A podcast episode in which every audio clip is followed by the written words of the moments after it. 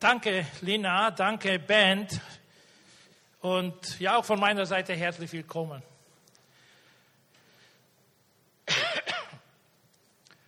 Ich freue mich auch heute, mich mit euch hier über ein Wort aus der Schrift zu unterhalten.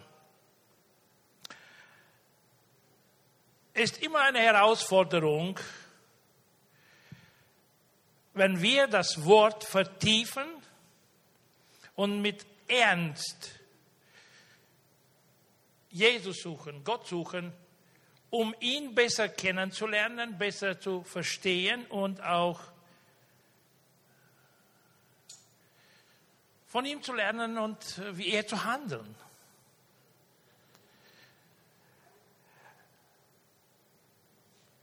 Ich freue mich heute ganz besonders, dass das Wetter nächste Woche besser sein wird als in den vergangenen Wochen. Puh. Ich freue mich auch über Nachrichten wie die, dass äh, vielleicht einen Monat die Masken fallen werden. Oh. Puh, wir sind dem satt, oder? Schon satt. Hatten mehr als genug. Ich freue mich auch, dass der Abstand kleiner werden wird. Hey, dass wir nicht mehr so sitzen. Puh.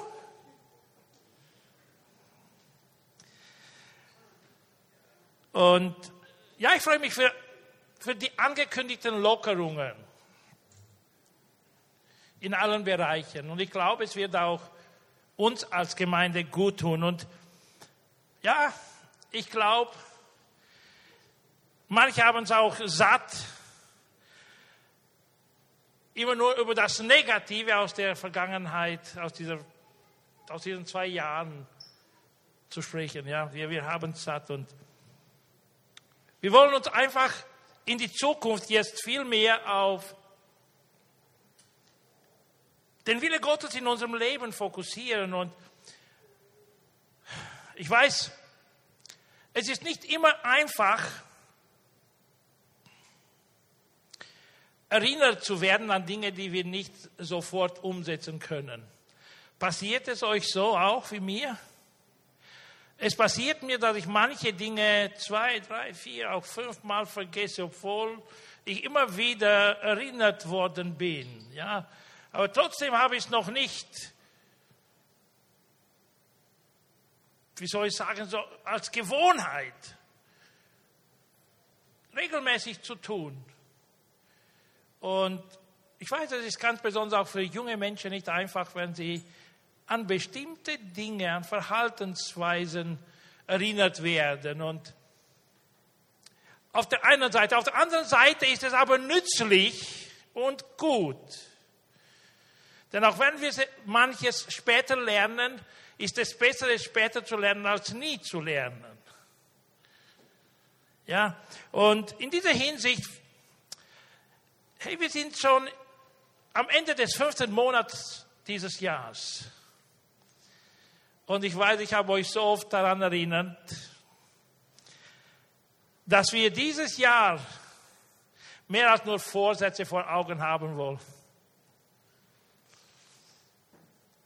Dass wir mehr auf Gott hören wollen, mehr auf Jesus schauen wollen und, und mehr wir handeln wollen. Und aber ich, ich, ich sage nicht, ich bemerke etwas, allgemein, es geht nicht nur um unsere Gemeinde, aber wir sind auch betroffen, dass es nicht ganz einfach ist, oder dass es manchen schwerfällt, das Wort umzusetzen. Und deshalb sage ich wie der Apostel, mir fällt es nicht schwer, mir, das, für mich ist es einfach, für euch glaube ich, ist es ein Gewinn, wenn ihr erinnert werdet an manches aus der Bibel. Ich auch. Ich erinnere mich und euch an manches Wichtiges aus der Bibel. Und ich frage mich jetzt nach fünf Monaten, was hat sich in, meinen, in meinem Leben in diesen fünf Monaten verändert? Von der Denkweise her, von der Einstellung her, bis im praktischen Alltagsleben.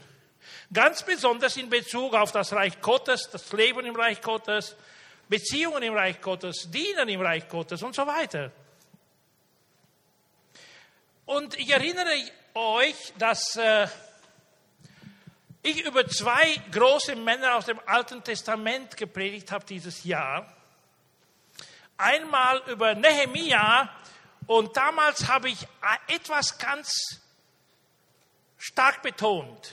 Und zwar, wenn jemand die Stimme Gottes hört, ihn mit Fasten und Beten sucht, sich Gott zur Verfügung stellt und im vollen Vertrauen seinen Anweisungen folgt, dann schreibt Gott mit ihm Geschichte. Eine Wahrheit, die wir in der Bibel immer wieder neu entdecken können oder beobachten können. Und Nehemiah hat unglaublich stark, stark, stark das Volk Gottes beeinflusst. Jerusalem. Und in 52 äh, Tagen hat er die Mauer, die Schutzmauer und die Tore wieder, wieder aufgebaut, wiederhergestellt. Tore am Abend gesperrt, am Morgen aufgesperrt, so wie in guten Zeiten, so wie in guten Zeiten, denn es waren ja lange Jahre, wo es nicht mehr so war. Und ich habe euch auch über Jesaja gepredigt, was Gott tun kann, wenn sich jemand freiwillig entscheidet, auf die Stimme Gottes zu hören. Er hat während einer Anbetungszeit Gott persönlich erlebt und er hat eine Stimme gehört. Er hat nicht seinen Namen gehört, er hat nur eine Stimme gehört. Es war Gott, der in die Runde eine Frage geworfen hat. Und er hat sie sofort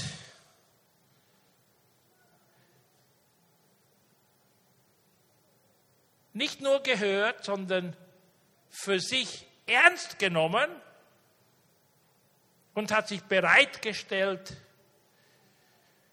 und so sind durch ihn unglaublich viele, unglaublich viele Prophetien gemacht worden.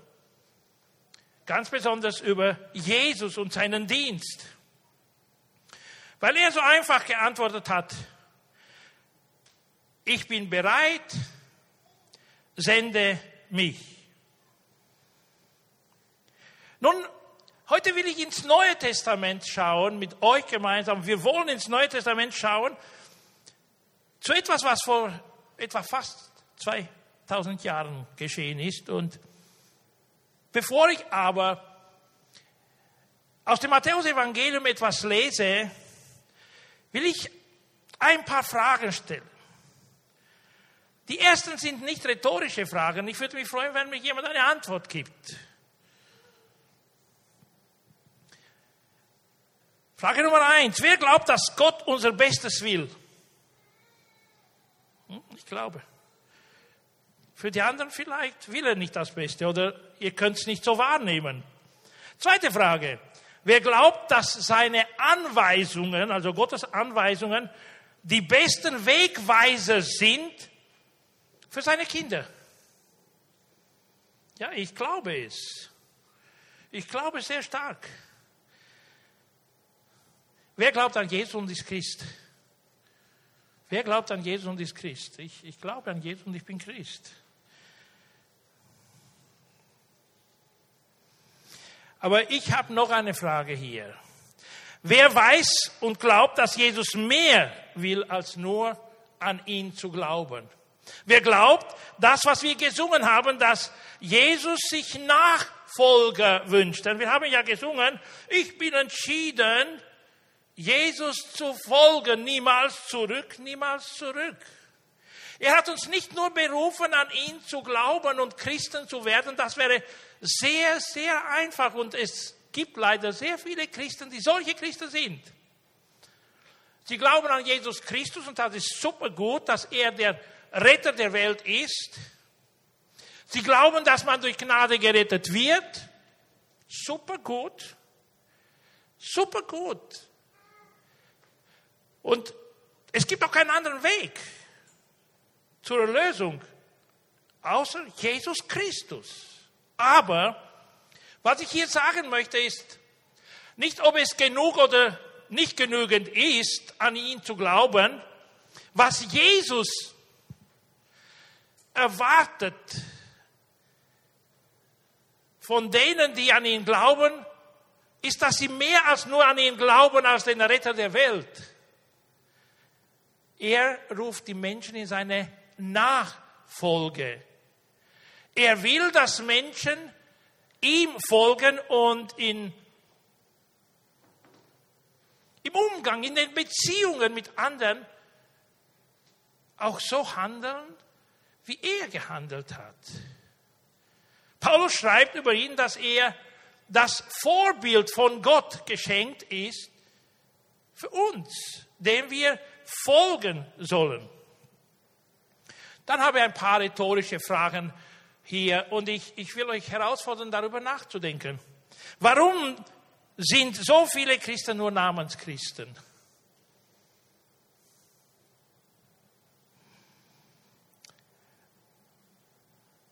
Wo liegt eigentlich das Problem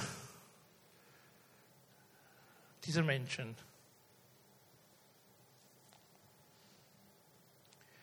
Eine andere Frage. Warum suchen Menschen die Gegenwart Gottes, um seine Stimme zu hören, wenn sie nicht bereit sind, seinen Anweisungen zu folgen?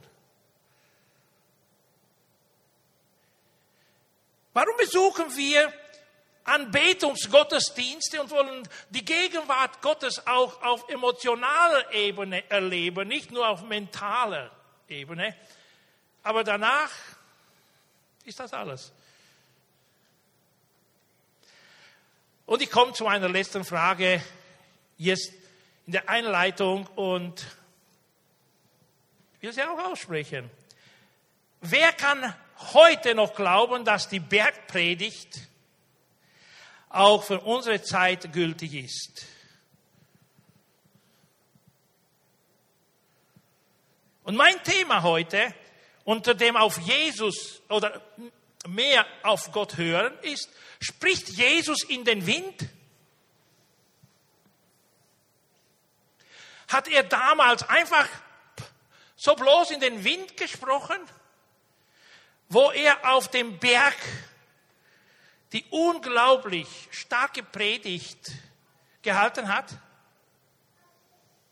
Nein, das glaube ich nicht. Gott hat nie in den Wind gesprochen und Jesus hat nie in den Wind gesprochen. Wo immer die Stimme Gottes hörbar war, hat er ganz Konkretes verfolgt. Und wo immer Jesus etwas gesagt hat, dann hat er es mit einem ganz klaren, deutlichen Ziel gemacht. Und bis heute bleibt es gleich. Ich glaube sehr stark, dass diese Bergpredigt nichts an ihrer Gültigkeit über 2000 Jahren verloren hat. Und deshalb will ich aus der Bergpredigt etwas lesen, um uns alle daran zu erinnern, an was Jesus gesagt hat und was er ganz besonders zum Schluss der Bergpredigt betont. Aber ich werde nicht die ganze Bergpredigt, drei Kapitel lesen. Ich werde aus dem sechsten Kapitel ein bisschen mehr lesen, von 19 bis 34. Und dann werde ich ein paar Verse ganz am Ende der Bergpredigt in Matthäus 7 lesen. Häuft in dieser Welt keine Reichtümer an. Sie werden nur von Motten und Rost zerfressen oder von Einbrechern gestohlen sammelt euch viel mehr Schätze im Himmel, die unvergänglich sind und die kein Dieb mitnehmen kann. Wo nämlich euer Schatz ist, da ist oder da wird auch euer Herz sein. Und das wiederhole ich. Wo nämlich euer Schatz ist, da wird auch euer Herz sein. Wo ist mein Herz? Wo ist dein Herz? Vers 22. Durch die Augen fällt das Licht in deinen Körper. Wenn sie klar sehen, bist du ganz und gar vom Licht erfüllt. Wenn sie aber durch Neid oder Habgier getrübt sind, ist es dunkel in dir. Und wie tief ist diese Finsternis, wenn das Licht in deinem Inneren erloschen ist? Niemand kann zwei Herren gleichzeitig dienen. Wer dem einen richtig dienen will, wird sich um die Wünsche des anderen nicht kümmern können. Er wird sich für den einen einsetzen und den anderen vernachlässigen. Auch ihr könnt nicht gleichzeitig für Gott und das Geld leben. Nun, meine Frage hier, bevor ich weitergehe, wer, welcher Herr in meinem Leben ist mehr vernachlässigt? Welchem Herr gebe ich mehr Zeit, widme ich mehr Zeit, mehr Energie in meinem Leben?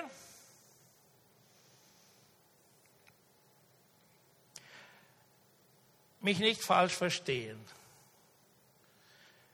Wir brauchen fürs tägliche Brot zu arbeiten.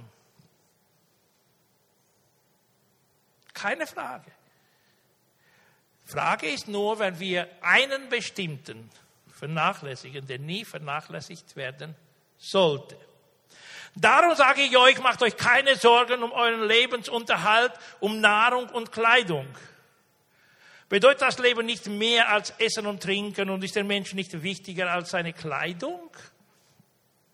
Seht euch die Vögel an, sie säen nichts, sie ernten nichts und sammeln auch keine Vorräte. Euer Vater im Himmel versorgt sie. Meint ihr nicht, dass ihr ihm viel wichtiger seid? Und wenn ihr euch noch so viel sorgt, könnt ihr doch euer, euer Leben um keinen Augenblick verlängern. Weshalb macht ihr euch so viele Sorgen um eure Kleidung? Ich weiß nicht, ob es jemanden trifft. Seht euch an, wie die Lilien auf der Wiese blühen. Sie mühen sich nicht ab und können weder spinnen noch weben. Ich sage euch, selbst König Salomo war in seiner ganzen Herrlichkeit nicht so prächtig gekleidet wie eine von ihnen. Wenn Gott sogar die Blumen so schön wachsen lässt, die heute auf der Wiese stehen, morgen aber schon verbrannt werden, wird er sich nicht erst recht um euch kümmern? Das waren die Fragen, die Jesus den Menschen damals gestellt hat auf dem Berg. Und das werden, und was werden wir trinken, fragen sich die anderen. Die anderen fragen sich, was sollen wir anziehen? Und hier eine sehr radikale Aussage. Nur Menschen, die Gott nicht kennen, lassen sich von solchen Dingen bestimmen. Hier nochmal die Frage, was von all diesen bestimmt dein Leben? bestimmt mehr deinen Alltag. Deshalb sorgt euch nicht um morgen, nicht um den Übermorgen, ja. Euer Vater, heißt es ja im Vers 32 weiter, euer Vater im Himmel weiß doch genau, dass ihr dies alles braucht. Und jetzt eine Aussage, an die ich dann zurückkommen werde, zu der ich zurückkommen werde später. Setzt euch zuerst für Gottes Reich ein und dafür, dass sein Wille geschieht. Dann wird er euch mit allem anderen versorgen. Matthäus 6,33. Lasst uns diesen Vers auswendig lernen. Ich wiederhole ihn noch einmal. Setzt euch zuerst für Gottes Reich ein und dafür, dass sein Wille geschieht, dann wird er euch mit allem anderen versorgen. Deshalb sorgt euch nicht um morgen, Der nächste Tag wird für sich selber sorgen. Es ist doch genug, wenn jeder Tag seine eigenen Schwierigkeiten mit sich bringt. Und ich komme wieder zu der Frage, zu der, zum Titel. Spricht Jesus hier in den Wind oder verfolgt er ganz genau ein Ziel? Ist er ziellos in seiner Bergpredigt? Nein, ist er nicht. Er ist zielorientiert und ist radikal in dem, was er sagt. Ohne Wenn und Oder.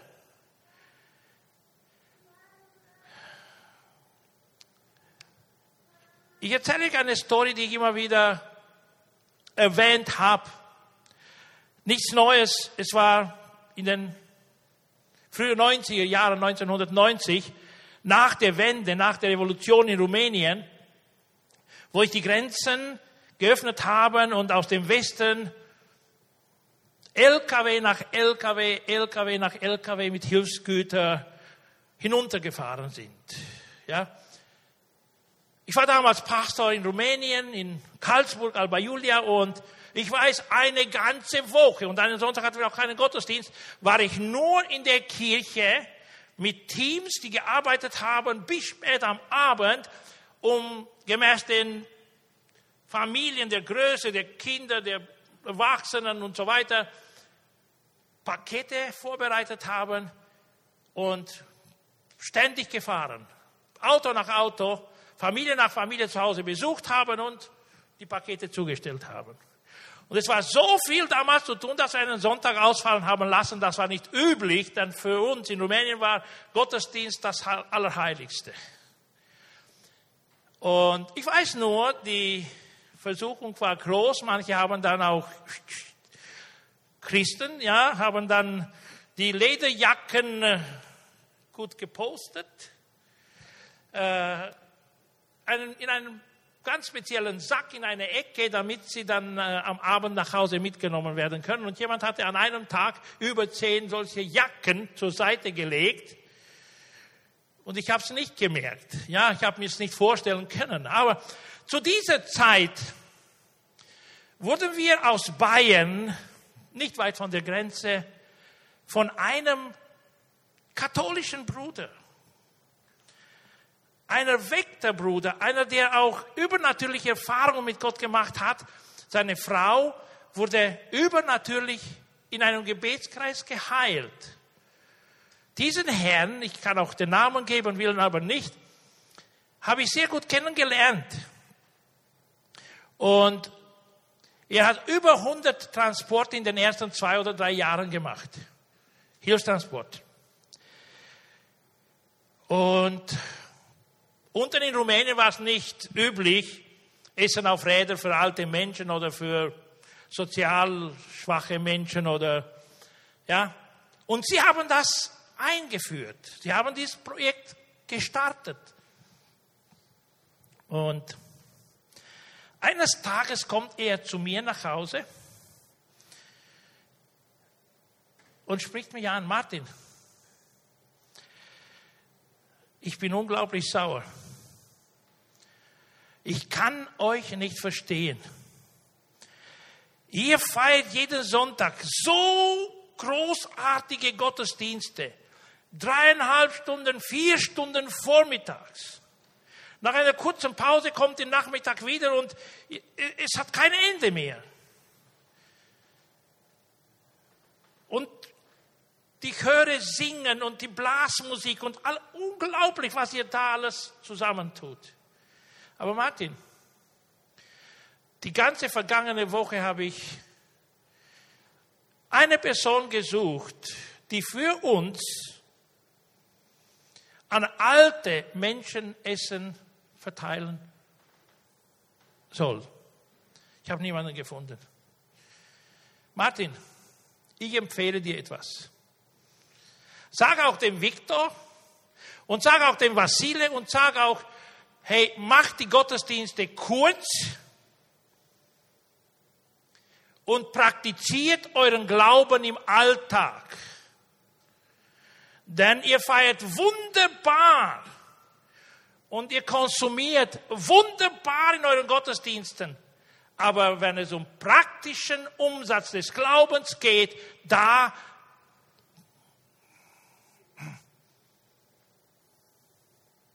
Nun, Jesus spricht nicht in den Wind. Wenn wir verstehen, was er mit uns verfolgt, dann ist es wichtig, nicht nur zu hören, was er gesagt hat, nicht nur seine Gegenwart im Lobpreis zu erleben, sondern umzusetzen. Und das ist die Herausforderung auch heute.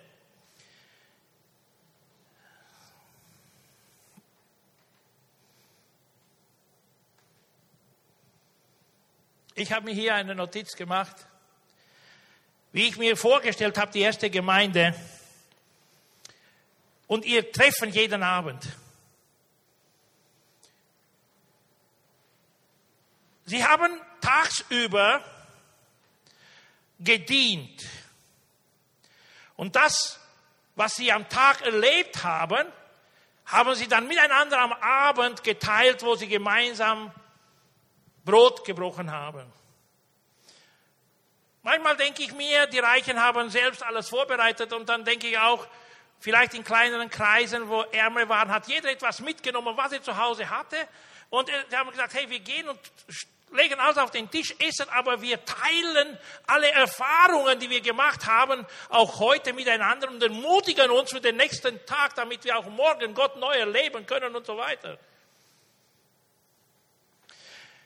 Wenn ich an mich denke, an uns denke, frage ich mich, hey, was für Erfahrungen mit Gott in diesem praktischen Glauben im Alltagsleben kann ich mit euch heute Abend oder könnte ich mit euch heute Abend teilen? Was könnt ihr euch Neues erzählen? Habe ich Gott neu erlebt diese Woche? Die Lina hat uns gerade herausgefordert.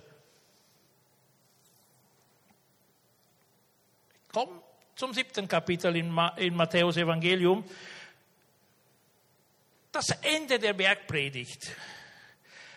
Und hier heißt es so, Vers 24. Wer nun auf das hört, was ich gesagt habe und danach handelt, der ist klug.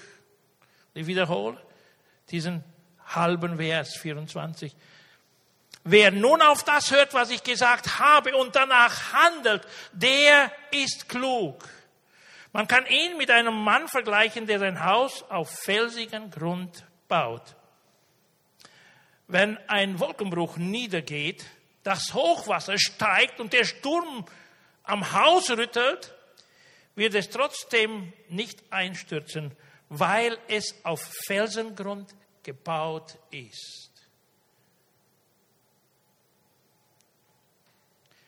Wer sich aber meine Worte nur anhört, aber nicht danach lebt, aber nicht danach lebt, der ist so unvernünftig wie einer, der sein Haus auf Sand baut. Denn wenn ein Wolkenbruch kommt, die Flüsse über die Ufer treten und der Sturm um das Haus tobt, wird es einstürzen. Kein Stein wird auf dem anderen bleiben. Was, was verfolgt Jesus hier? Er will einfach kluge Nachfolger haben.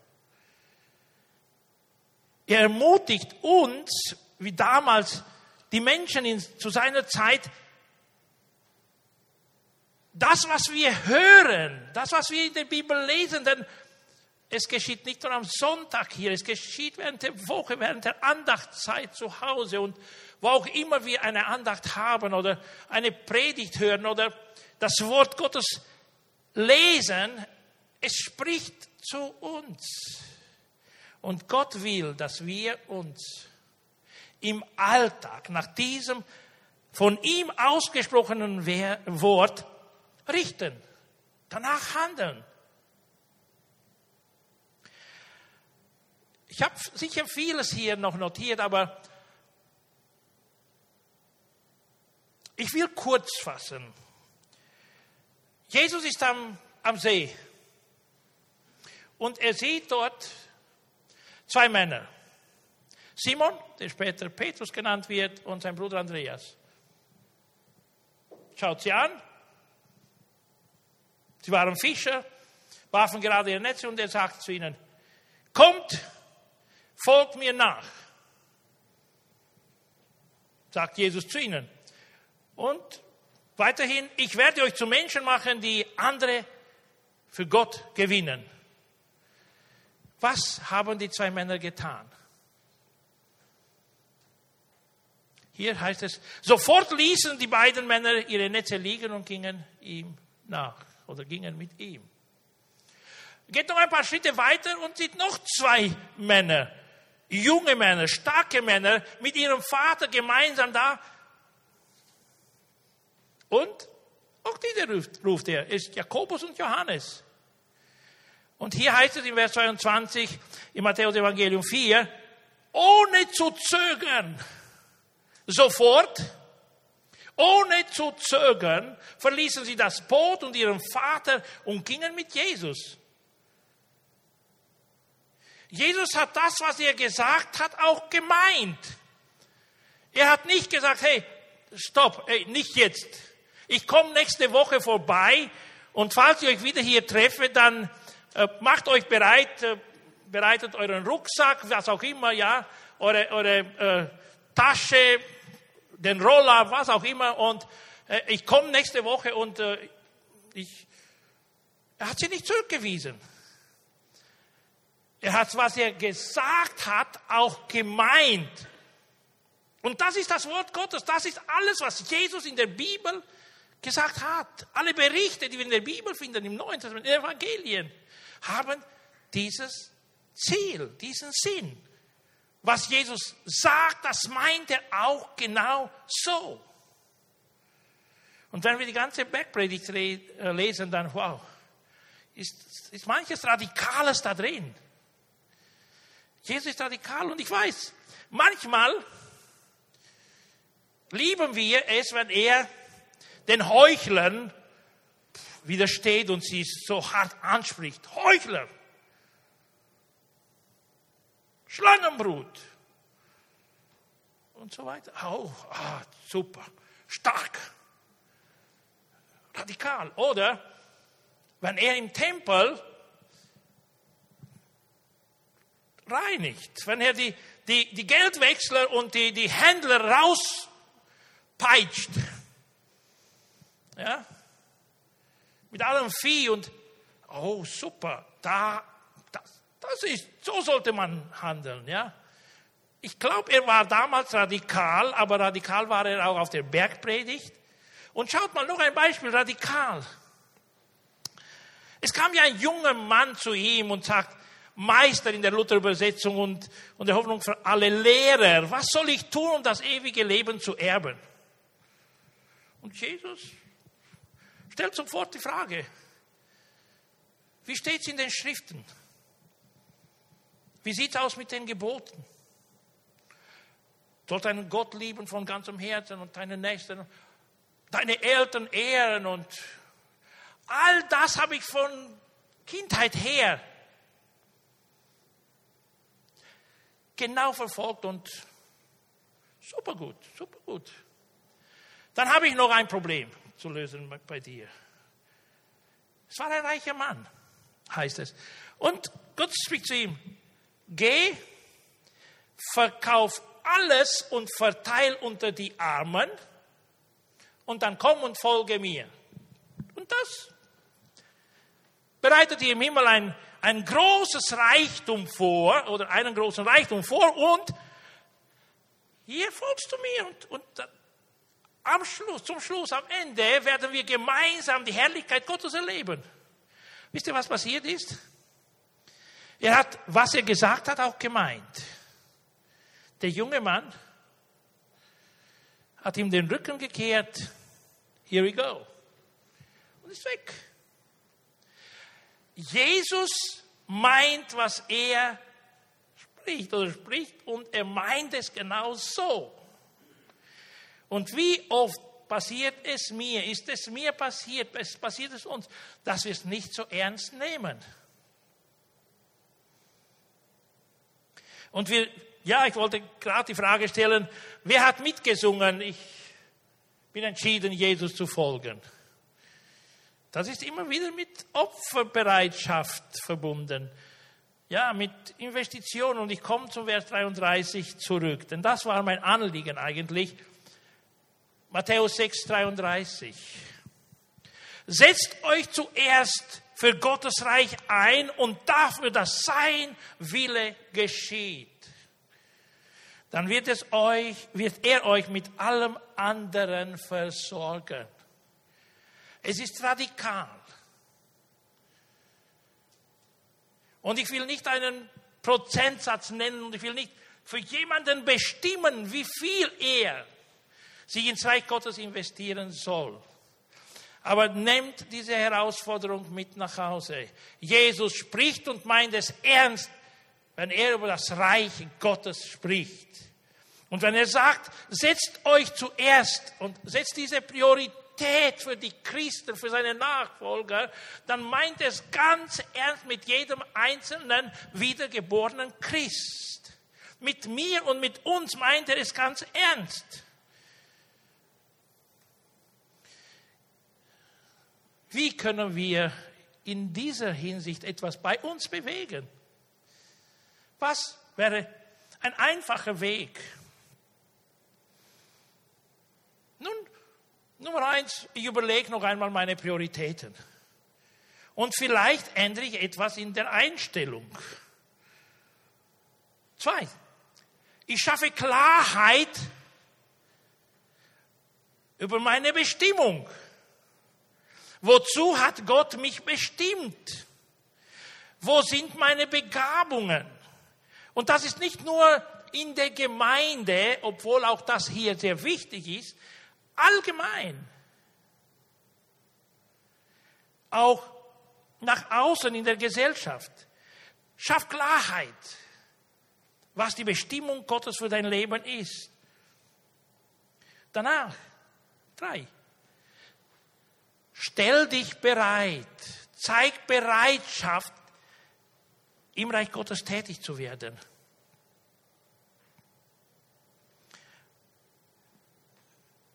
Plane Zeit für deinen Einsatz im Reich Gottes. Setz deine Gaben ein im Reich Gottes. Teile deine Erfahrungen, die du mit Gott gemacht hast, mit anderen Menschen. Unglaublich wichtig. Das ist die, die große Herausforderung und der große Auftrag. Geht in die ganze Welt. Erzählt den Menschen, was ihr erlebt habt mit Gott. Und nicht das Letzte, weil ich zum Letzten es erwähne, investiert finanziell ins Reich Gottes. Investiert finanziell ins Reich Gottes.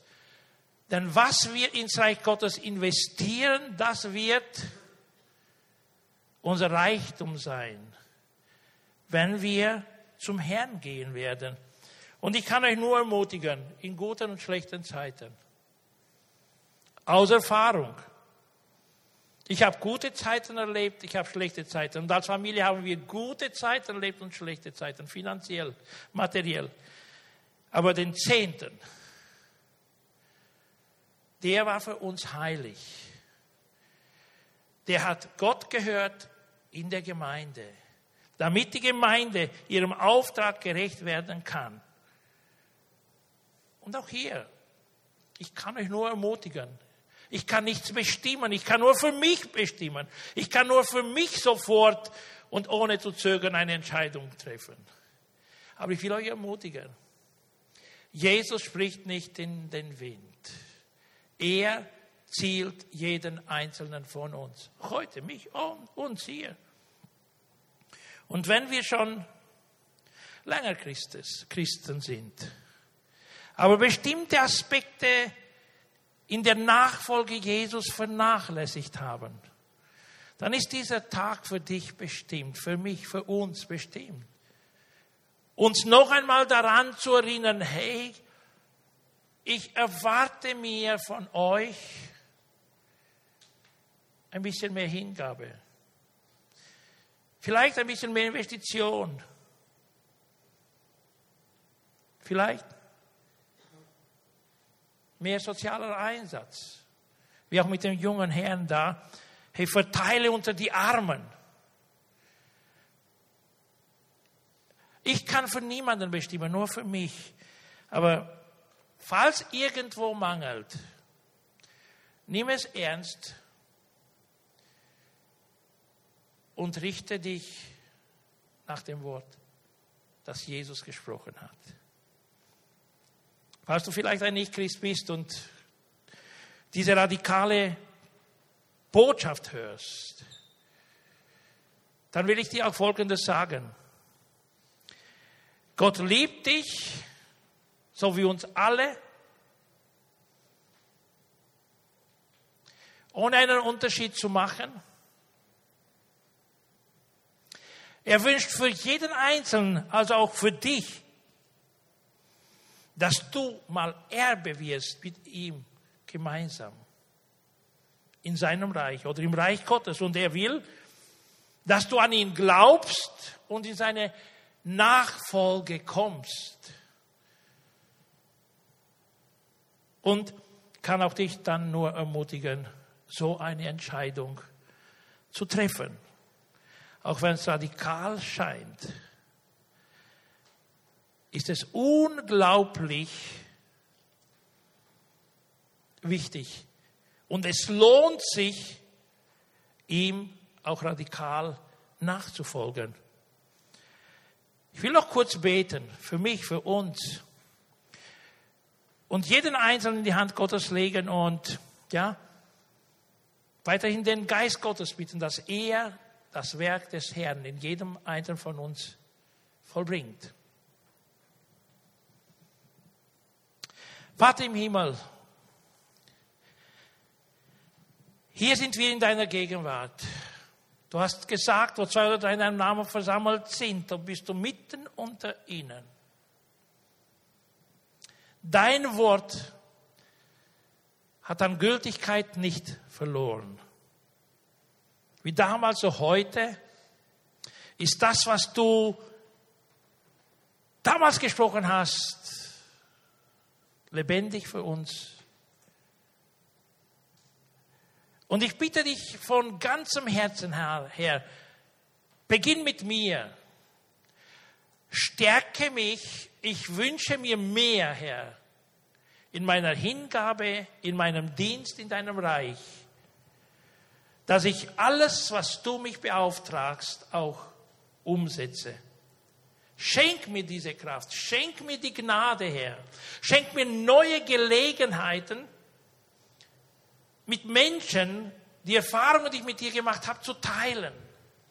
Ich bitte dich in der Nachbarschaft und nicht nur.